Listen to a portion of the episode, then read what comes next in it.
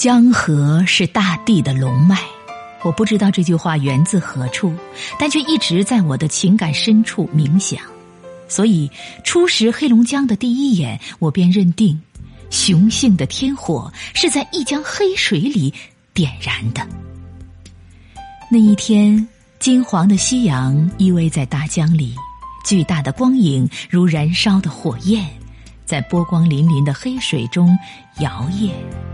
我的心在融金销魂的画卷里激荡，我分明看到那一江黑水已轰然点燃，在熊熊的火光里，传说中的那条龙腾空而起，云雨呼啸，在我的头上久久的盘旋。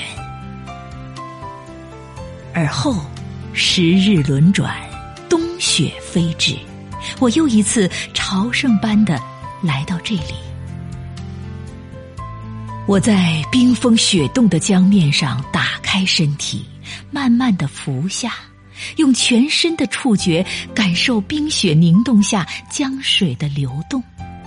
那一刻，我身下的冰雪正悄悄的融化，我和那条龙是那样的接近。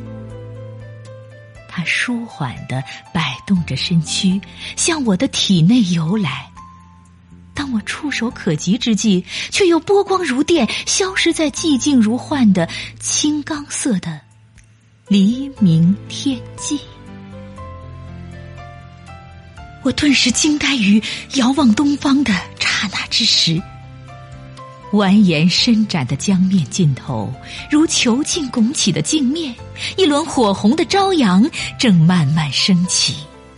那硕大的光环，如黑龙的巨手，如我生命的图腾，在江面上波光四射，似有无法抗拒的吸附之力，让我化作漫天飞雪，向它飞驰而去。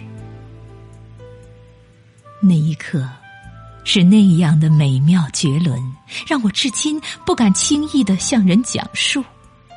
那一刻的激愤。源自血脉的源头，让我的生命释放着不尽的快感与活力。那一刻，让我经常彻夜不眠，浮想联翩，想象自然的法力、人世的因果、我的前生与来世。面对那条大江，梦里命里的黑龙。我曾无数次的伫立于江边，听波涛拍岸，水声起落，感受月光的浸润和星光敲打骨头的声音。我不知该怎样表达我的思想、眷恋、追忆和祈祷。最珍重的爱，也失去了原有的分量，甚至。我不知该怎样为他纵情歌唱，是男性阳刚的旷世大风，还是少女多情的醉心吟诵？